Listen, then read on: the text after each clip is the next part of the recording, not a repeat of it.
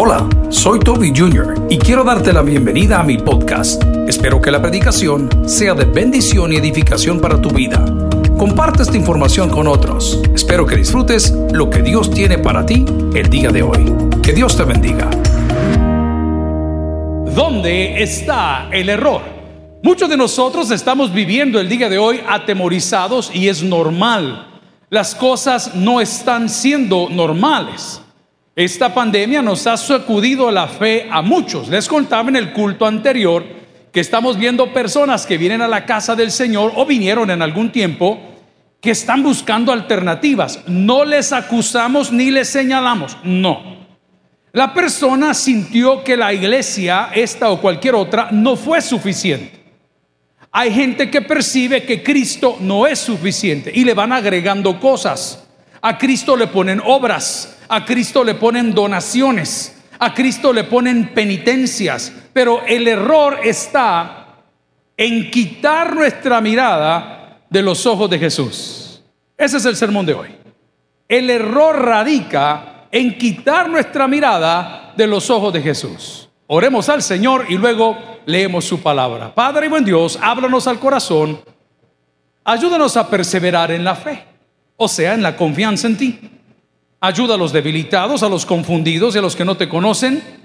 Revélate por medio de tu Espíritu Santo para su conversión. Hoy, ayúdanos a poner nuestros ojos en ti a pesar de la dificultad en Cristo Jesús. Lo pedimos a la iglesia. Dice, amén. Pueden sentarse, amigos y hermanos. Hebreos capítulo 12, versículo 1. Ahí téngalo abierto, por favor. Estaba cursando tercer grado en el Liceo Salvadoreño. ¿Cuántos conocen, pastor? Qué bueno verlo. Corbeto, Italia. Bienvenido. ¿Cuántos se recuerdan de ese colegio, Liceo Salvadoreño? Ok, antes no habían colegios religiosos, hablo cristianos, evangélicos.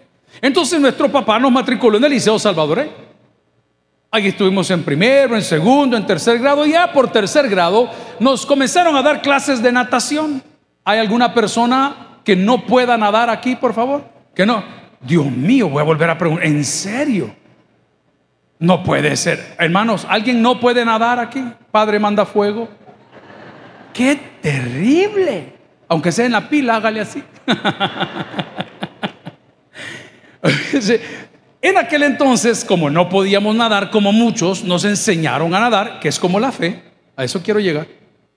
El aprender a nadar es como la fe. Usted ve el agua y le tiene miedo. Su marido ve el agua ardiente y se la traga. Mira qué terrible. Pero usted ve el agua y le tiene miedo. Es más, los animalitos por naturaleza, si usted ha tenido un perrito, una mascota, no sé cómo se comportan los gatos. Hombre que tiene gato, a ver. Acerca al perrito al agua, ya sea un depósito chiquito, mediano, grande, e inmediatamente por instinto, ¿qué hace el perro? Lo muerde. No, ¿qué hace el perro? ¿Le ladra? No. ¿Qué hace el perro? Comienza a nadar, como decimos nosotros, como chuchito, como perrito. Entonces recuerdo que el profesor, para quitarnos el nerviosismo, le pidió a nuestros padres que nos compraran unos flotadores traídos de la luna, extraordinarios que se llamaban huevitos. Y era una pelotita blanca que se amarraba a media barriga con una cincha que traía, por si acaso el individuo no flotaba por naturaleza, quedara prendida de ese flotador. Y luego nos sentó a la orilla de la piscina, para los que no nadan, de la piscina, para que me entiendan, indiazo. Entonces comenzó a cantar. Y con esa tabla que también flotaba, comenzó a cantar a manera de generar confianza. Después de eso, fue agarrando uno por uno y nos dejó ir al agua. Algunos de mis compañeros se tomaron la mitad de la piscina, pero después de haber bebido del agua viva, comenzaron a flotar. El error del cristiano es llamarse cristiano y quitar sus ojos de Cristo. El error del cristiano es ver a todos lados menos a la cruz. El error del cristiano radica en ver sus errores y no la misericordia de Dios.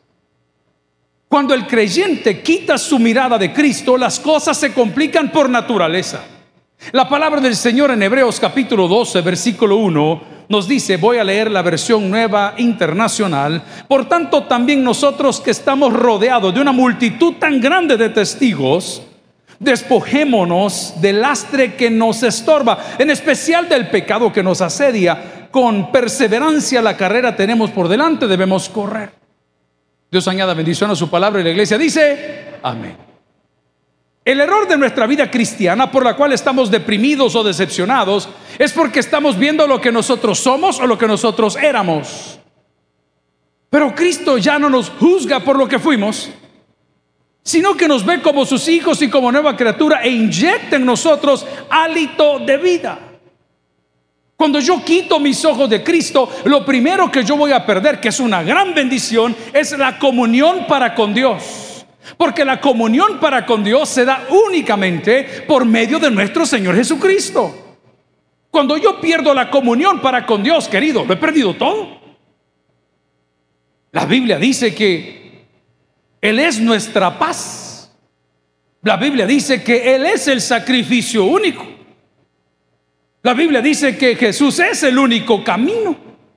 Y de la única manera como tú y yo podemos estar en comunión para con el Padre, no es por nuestras obras, es por nuestra fe en Jesucristo. No es por llegar ante el Santísimo, que nosotros respetamos su fe, respetamos su práctica, pero usted puede estar delante del Señor y no respetarlo. Prueba de ello fue la cruz del Calvario. Los dos individuos y la gran multitud. Unos le asediaban, otros le gritaban, otros le insultaban, otros pusieron un rótulo que decía Jesús el rey de los judíos y estaban frente a él, pero no tenían comunión con el Padre porque no habían creído en Cristo. Amigos y hermanos, el enemigo está interesadísimo en quitarte tu comunión para con Dios y para ello utilizará muchas cosas. La primera de ellas, la falta de fe. Yo no veo CNBC, no veo CNN, no veo ninguno de los canales que lo quieren tener a usted con los pelos de punta todo el día.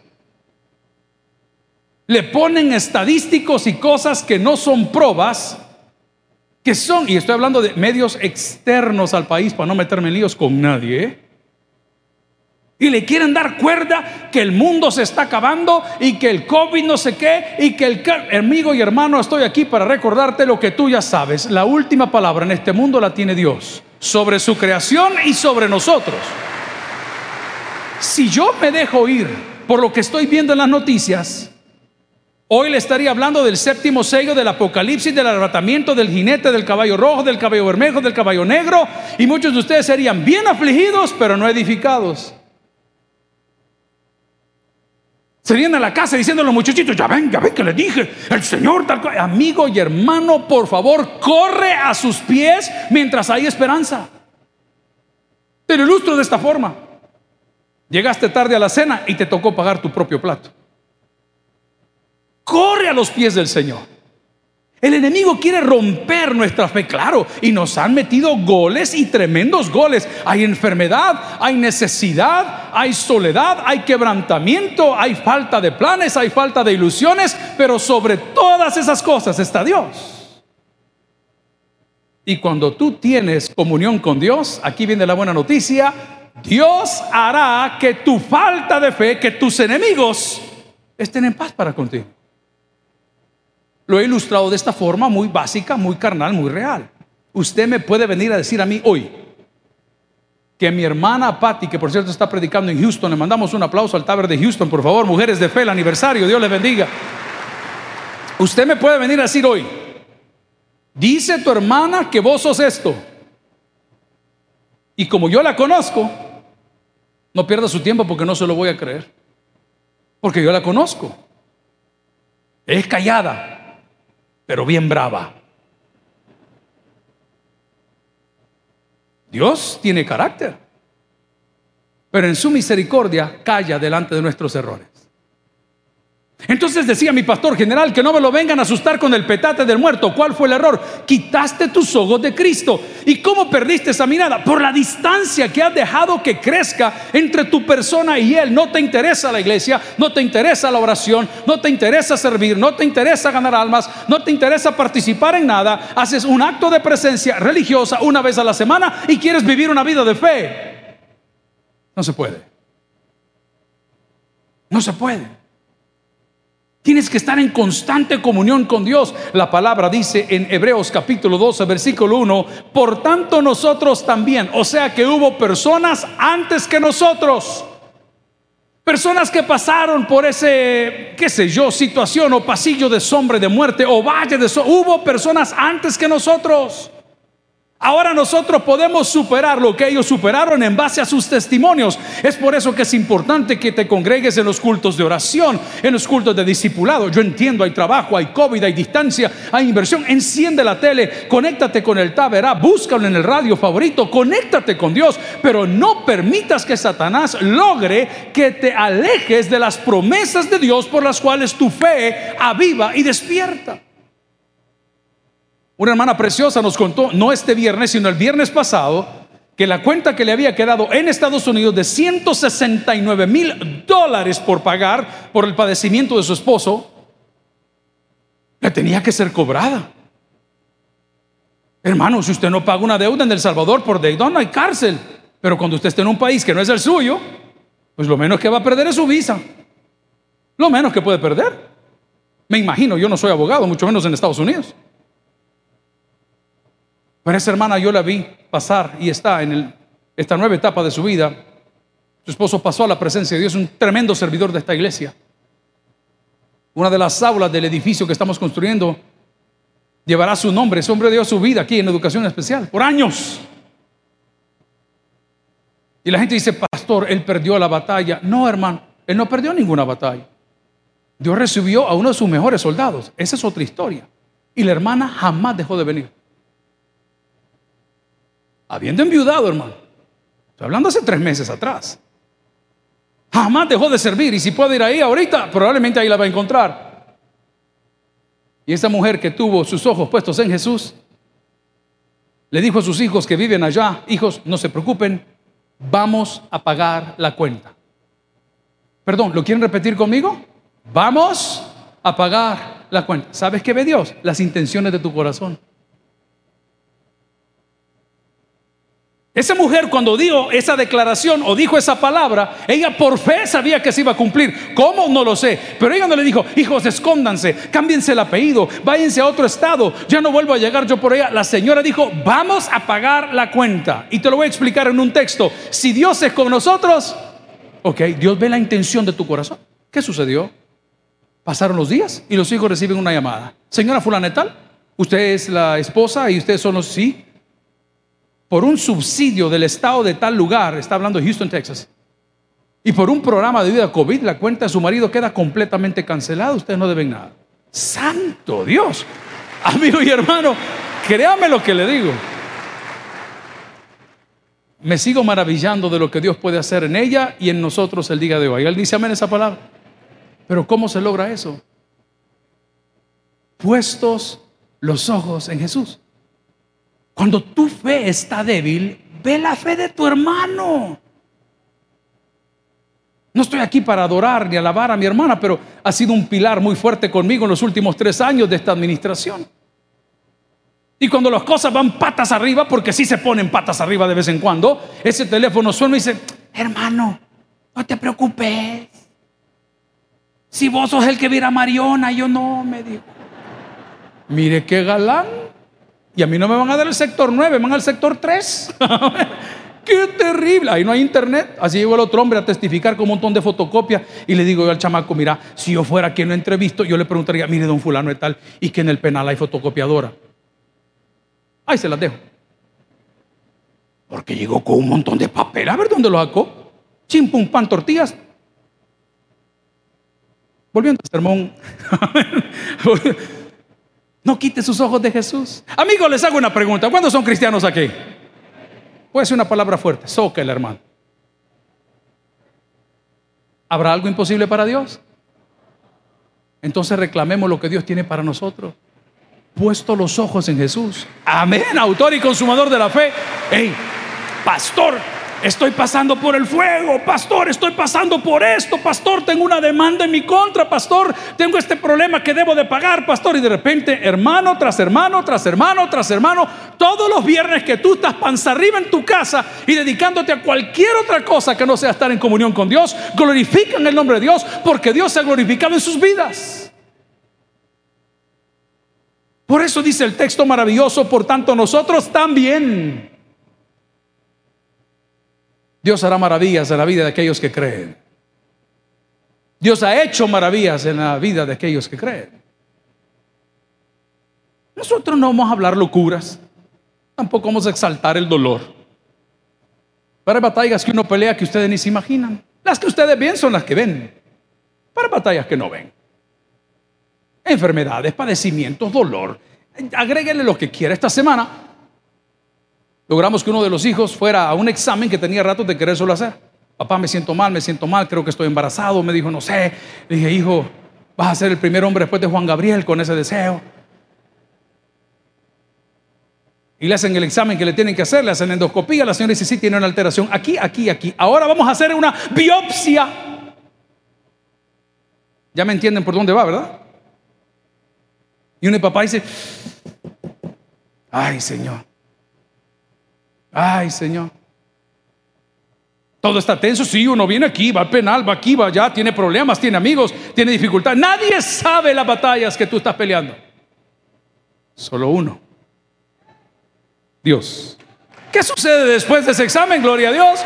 Pues se va a hacer el examen ¿Qué tal te fue, hijo? ¿Cómo estuvo todo? Mira cómo está la cosa, aquí va la respuesta. Y de repente mandan de la clínica la captura de pantalla del examen. Dice, no hay alteraciones, ni movimiento, ni no sé qué. Ay, dije, Señor, Dios y yo somos mayoría. Quiero que te lleves esa palabra el día de hoy para tu casa. No quites tus ojos de los ojos de Dios. Porque hay batallas que no te das ni cuenta que Él ya está peleando por ti. Pero te has detenido demasiado en lo externo y no en lo interno. Mire, hay personas, y lo digo con respeto, que aunque no se bañen, que aunque huelan mal, que aunque no tengan buena ropa, son excelente compañía. Yo sé que esto yo no lo pensaba cuando tenía 30 años. Hoy se lo digo a los jóvenes, ahorrense dolor, no busquen personas bonitas, busquen personas leales. No busquen, ahí hay una leal, por favor, si alguien quiere ayudar a la hermana. Claro, como el ojo del hombre nunca se sacia en el siglo XVII, en el siglo XVIII, en el siglo XVI, en el siglo XI, la belleza ha cambiado. La belleza para algunas personas está en el color de piel, para otros está en su cabello. Tengo un par de amigos que son misioneros de parte de Asamblea de Dios. Y ellos ministran a los Turej. Hay en esas zonas bien difíciles que andan como nómadas en todos lados y la esposa del amigo se llama Josué, ustedes los han visto en esta iglesia. Es de Guatemala y tiene una cabellera negra, larga, larga, larga. Y esa era la belleza de ella cuando llegó delante de los Turek, porque los Turek por la falta de vitaminas y por el tipo de dieta y por el ambiente donde viven, el cabello de las mujeres es como naranja, color naranja. No, no, yo no sé de cabello, pero no tiene vitamina, no, no, no, no está en el color que. Entonces ella llegaba y todas las muchachas del lugar, voy a decir del pueblo, le sobaban el cabello y que qué lindo el cabello y que porque la belleza depende de donde estés. Mi hermano de Corbeto, Italia, no me deja mentir. Las mujeres salvadoreñas en Italia son bien vistas. ¿Alguna soltera que se quiere ir con el hombre para allá, por favor? ¿Sí, en serio? No estoy bromeando. Porque dicen que es una mujer fiel. Mm, a ver. Ahí te vas a estar, María. Ay, Dios mío. Siempre hay una que otra. Pero Dios es tan lindo que en el siglo XVII, en el siglo XVIII, en el XIX, en el XX y el XXI, no ve la belleza exterior, sino que ve las intenciones de tu corazón. Si esta mañana, a pesar de que estamos distantes, a pesar de que estamos retirados, a pesar de que hemos venido, perdóneme tan fuerte, en pecado, a pesar de que hemos venido con alguna patita alita rota, el Señor sabe y nota que en tu corazón hay una intención de enmienda y de cambio en su misericordia no solo te restaura, te bendice. Y tú muchas veces, si yo soy peor, ¿y cómo es que bendice a fulano? Si mira cómo anda caminando, ¿y por qué le dan a fulano si es un gran borracho? Porque en la misericordia de Dios, Dios está revelando para mostrarle de tal manera lo amó a él. Deje que Dios obre, pero no quite su mirada de Dios. No, pastor, ve a su alrededor. Vea los testimonios, escuche los testimonios. Vaya conmigo en la Biblia y pongámonos un poquito más espirituales. Dice la palabra en Hebreos capítulo 12, versículo 1. Por tanto nosotros también, teniendo en derredor nuestro tan grande nube de testigos, eso es lo que le dije. Lo primero, cuando se agüite, cuando no haya para dónde agarrar, ve a su alrededor. No le terminé de contar la historia del profesor de natación. Después que nos pusieron el flotador, el huevito ese de Durapast, con ese cinchito así, y nos dieron la tabla. El maestro nos ponía en el agua y usted, como cuando se va a bañar, no le pasa a usted. Hay, dos tipos de personas, el espiritual y el sádico. ¿Cuál es el sádico? Pone la ducha y se mete. ¡Ah! ¡Ah! ¡Ah! ¡Ah! Ese sí está enfermo en la mente, hermano, no, no es de Dios. ¿Y cuál es el espiritual? Poquito a poco, poquito a poco, ¿ah? mete el motorcito, ahí va de pala. ¿ah? ¿Cómo es el volado? Hoy, vacunen a señora, por favor. No y de repente el profesor se ponía adelante y decía, venga. Ah, y usted, chapalee, le decía. ¿Y cómo chapaleaba? Se andaba. No, mueva los pies, le decía, mueva los pies. Agarrado la tabla, mueva los pies. Y él comenzaba a avanzar. Y él comenzaba a avanzar. ¿Y qué sucedía? Flotabas. Y cuando veías a tu alrededor, a tu hermano, a tu primo, a tu vecino, todos iban en el mío. Va, entonces sí se puede. ¿Qué dice la Biblia de esto, queridos? La Biblia dice, al que cree, ¿alguien recibe esa palabra el día de hoy? Mire, pastor, pero es que fíjese que yo me vine de una manera ilegal y, y a mí aquí no creo que me van a dar los papeles. Al que cree, de repente apareció que quien era tu papá no era tu papá. Y resulta ser que sos hijo de un gringo, aunque él es de Apopa. Pero el hombre se nacionalizó hace 20 años y era el papá que te había abandonado y por las cosas de la vida se hicieron una llamada. Hijo, mira, ya que nunca te pude dar nada, hoy te quisiera pedir. ¿Cuántos creen que puede suceder? Amén. Es que Dios bendice al que no hace trampa, hermano. Yo tengo casos que les tengo que decir a mis colegas, y me lo he dicho a mí mismo muchas veces, paguemos el precio, hermano, vamos a sentarnos delante del juez y no estamos diciendo mentiras. ¿Que da cólera? Sí da cólera. ¿Y usted quiere hablar? Sí quiere hablar. ¿Que debe de hablar? Pues debería de. Vaya y siéntese porque la verdad se defiende sola. ¿Sabe cuál es el error de los que mentimos? Que tenemos que mentir dos veces. Porque dijimos una cosa, después se nos olvidó, después se nos vino para acá y no hayamos que hacer. Pero la Biblia está diciendo que tienes un montón de testigos y número dos te dice cómo tener comunión con Dios. Habla de despojarnos.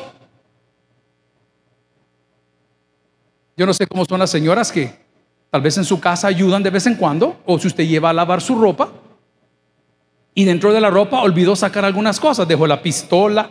Amén, qué terrible. ¿Ah? La señora está, ¡pah! Suena el bala.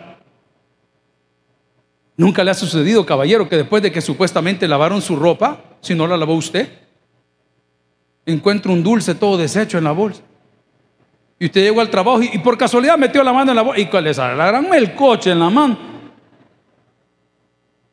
¿Hay mujeres en la casa de Dios? Amén. Las mujeres que están aquí trajeron cartera. Saquen los platos de la ofrenda. No, tampoco. Amén. ¿Ah? ¿Cada cuánto la limpia? Ahí anda papitas de la feria de agosto, pero del año pasado. Un medio pan mata niños. Es por si al niño le da hambre y la señora bien cachetona, solo ella, ¿verdad? Material de apoyo. Imagínense que anda la primer rosa que le regalaron seca. Dios mío. ¿Ah? Ahí la anda por cuando se siente desamorada, la voltea a ver. Ya dejemos las cosas, hermano, dejemos las cosas. ¿Se acuerda aquel corito que cantaba aquel pastor? Ya lo pasado ha pasado. ¿Cómo se llamaba? Ah, no era corito, dice la hermana. ¿Ah? ¿Por qué pierdo mi fe? ¿Por qué quito los ojos de Jesús? Porque no me he despojado. En pocas palabras, una jerga más cristiana, no he desnudado mi carne delante de Dios. Él ya nos conoce. Cada vez que vamos a los centros penales nos hacen un escaneo. O sea que pasamos por radiación todas las semanas, toditas las semanas. Se agarra usted de un chunche ahí parado y pasa el escáner. Todos los que vamos, vamos vestidos. Todos. Pero la que hace el escáner, oh, ah, no sé de quién lo dice, pero a ver, ¿Ah? va pasando el hombre, y la oh, o sea, perdón que sea tan drástico y gráfico, pero Dios así nos ve. Con Dios las apariencias no funcionan. Entonces yo cuando veo un, un, cristiano desanimado, que es normal porque somos humanos, puede ser hormonal, puede ser por la edad, puede ser por un desbalance químico, hay mil factores, puede ser. Pero Dios cuando ve eso, nos lee ese texto maravilloso que dice, acercaos a Dios y Él se acercará a vosotros. Despojémonos entonces de los errores del pasado. Hay personas solteras en la casa de Dios.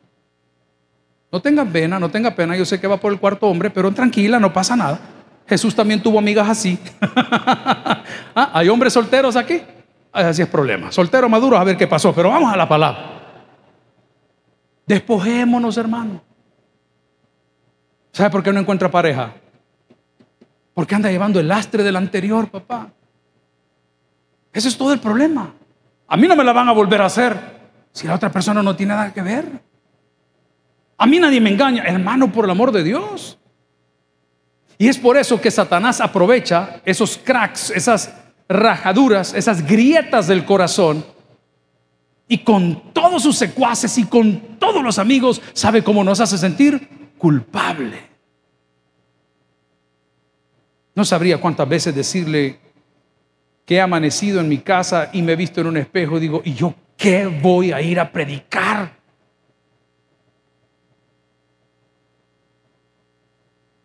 Y el enemigo comienza a atacarlo. ¿Te acordás? ¿Te acordás lo que hiciste? ¿Te acordás lo que dijiste? ¿Te acordás lo que pensaste? ¿Te acordás lo que deseaste? ¿Te acordás lo que pediste? ¿Te acordás? Y atacado por todos lados. Ahí es donde entra el poder de Dios. Y te arranca toda tu pasada manera de vivir. Y esta es la buena noticia. Y dice la Biblia, no lo digo yo, que aquí todos somos nueva, ¿qué dice? Criatura.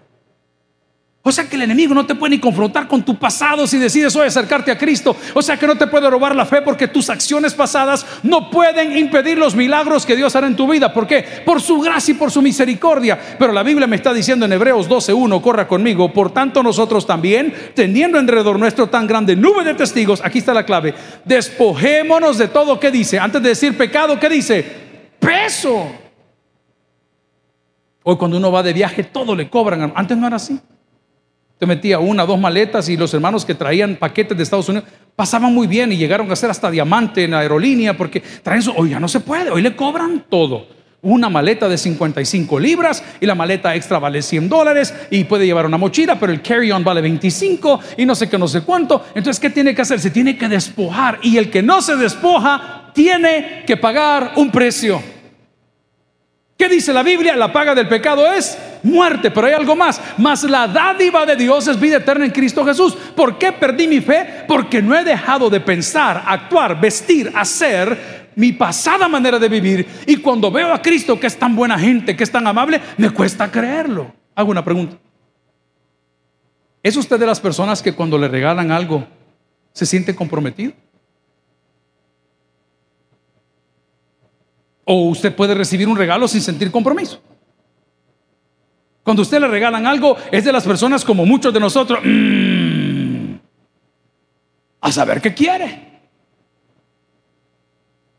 Hoy de las personas que cuando le dan algo dicen, hermano, muchas gracias de verdad, que Dios se lo multiplique, que Dios bendiga su corazón. El problema de la falta de fe llega cuando no hemos dejado nuestra pasada manera de vivir y eso lo aprovecha Satanás para martillarnos y para martillarnos y para coaccionarnos y para coartar las cosas grandes que Dios quiere hacer en nosotros. Entonces vamos a ir aterrizando. ¿Dónde estuvo el error? El error está en quitar los ojos de Jesús. Porque quien camina con Jesús siempre llega a su destino final. Dice la palabra del Señor en Gálatas capítulo 15, versículo 16. Aquí vamos a fortalecer nuestra fe. Yo quiero que usted se rodee de personas de fe. Yo tengo personas que les escribo a diario y les pongo, usted va a ser lo mejor. Usted tiene la capacidad de ser el mejor. Usted tiene que haber vestido de esta manera. Usted va a dar el mejor horario. Usted va a dar su mejor esfuerzo. Usted va a dar su mejor speech, su mejor charla. Usted puede ser el mejor. Rodéese de gente llena de fe. Y dice la palabra en Gálatas capítulo 5, versículo 16, y me acompaña, digo pues, ¿cuál es la clave? Andada, ¿dónde dice? No le oigo, andada, ¿dónde dice? Ok. ¿Y qué más dice? Ahí está la clave, esa es la clave. Mi cuerpo me pide pan dulce. Chuponeado. ¿Cuál es el mejor pan dulce que existe sobre la faz de la tierra? Las peperechas, hermano. ¿Cuál es el mejor pan dulce que existe? Esa es doctrina del tabernáculo, la semita. Pero si yo comienzo a satisfacer los deseos de este gordo en potencia, el otro mes me van a subir rodado por ahí. Y voy a venir, oh Señor, sáname mi problema cardíaco, oh Padre. Y el Señor dice, semejante farsante, si te hartaste hasta la alfombra, qué bárbaro. Dos claves, vive en el Espíritu y no me lo separe. Y no satisfaga los deseos de la carne.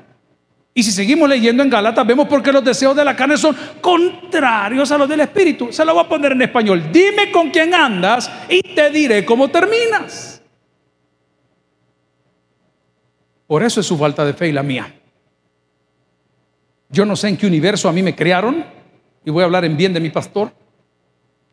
Pero ese hombre tenía un estilo de vida que yo todavía no lo logro digerir ni comprender. Él decía que cuando él se estaba rasurando todas las mañanas en su casa, él hablaba con Dios. Hablo de oración, no es que el Señor descendía y le decía. Pero cuando salía de su ritual mañanero, información muy personal y muy privada de mi papá que ustedes tal vez no conocen, ese hombre jamás utilizó un shampoo en su vida. Nunca. Era radical. No, hombre, decía el pastor. ¿Quieren que se lo diga como él decía? Esas son mariconadas. El mismo jabón Life Boy. Qué horror. ¿Ah? Ay, se lavaba la cabeza.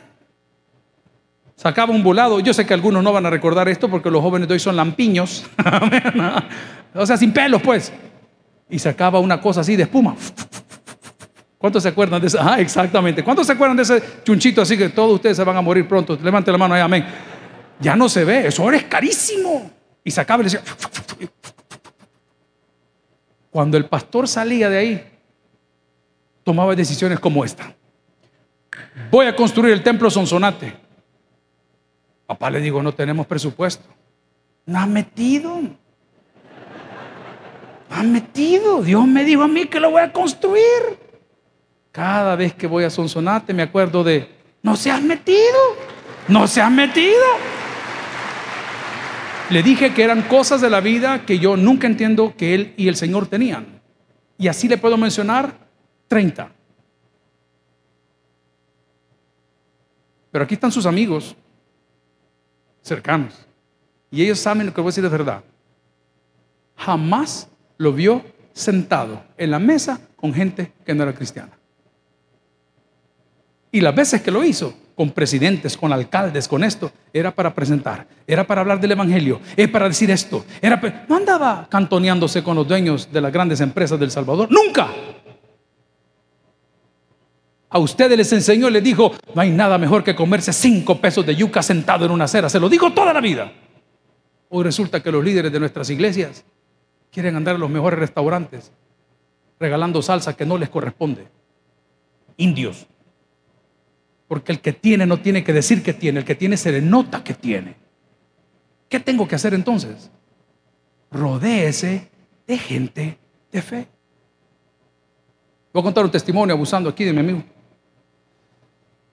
Hace 18 años, yo me puse a escribir. Simplemente escribir.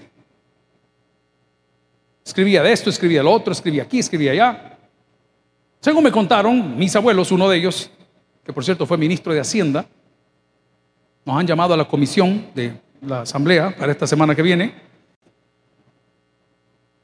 Escribía. Y a mí me agarró por escribir. Se viene don Otto un día y me dice, hey pastor, porque el suavecito se las deja ir a uno. Hey pastor, ¿y por qué no publicó un libro? Me dijo. Ah, don Otto le digo, yo no tengo nada, yo le ayudo, yo tengo una empresa de esto y lo demás. Y decía, ¿será? ¿Será que lo podemos hacer? 28 libros más tarde, me doy cuenta que Dios utilizó a un amigo para introducirme a mí en el mundo de fe. Aquí voy una vez más. Porque el que cree, ¿qué le dicen sus amigos? Ay, no, hija, con ese tinte pelo no te van a dar la visa. ¿Qué le dicen sus amigos? No, ese crédito no te lo dan. Con que arreglamos la planta de las pavas, va ingeniero, ya estuvo. no, ese volado no va a funcionar. Mire, despacito despacito, despacito, despacito. Rodee su vida de gente de fe.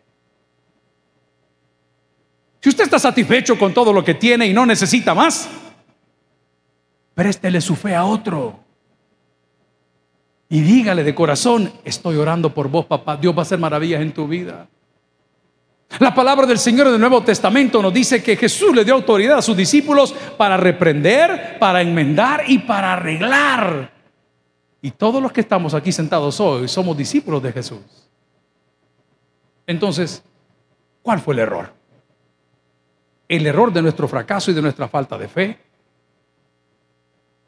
fue el no rodearnos de la gente correcta, fue el no despojarnos de nuestra pasada manera de vivir fue el revivir nuestros errores pasados como que fuesen limitantes para las cosas que Dios quiere hacer. Pero el error más grande de todos puede ser que hoy, que el Señor te llama, te invita a conocerle, rechaces esta oportunidad. La palabra del Señor, si me acompaña en 1 Corintios, capítulo 9, versículo 24, para animarle, dice, ¿no sabéis que los que corren en el estadio, todos a la verdad corren, pero uno se lleva el premio? Corred de tal manera que lo obtengáis. Esto significa que la vida cristiana es una carrera diaria.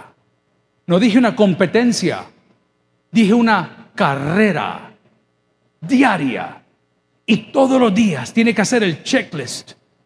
Igual que los aviadores, desde el día uno hasta el último día de su último vuelo, se sientan en esa cabina, tienen todo listado el checklist, flaps, combustible, esto, alerones, todos los días de su vida.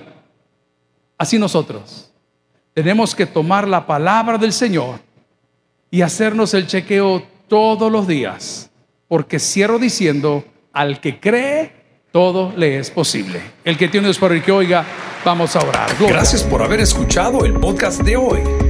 Quiero recordarte que a lo largo de la semana habrá mucho más material para ti. Recuerda, invita a Jesús a tu corazón. A cualquier situación, Jesús es la solución. Prueba Jesús. Si no te funciona, te devolvemos tus pecados. Muchas gracias y hasta la próxima.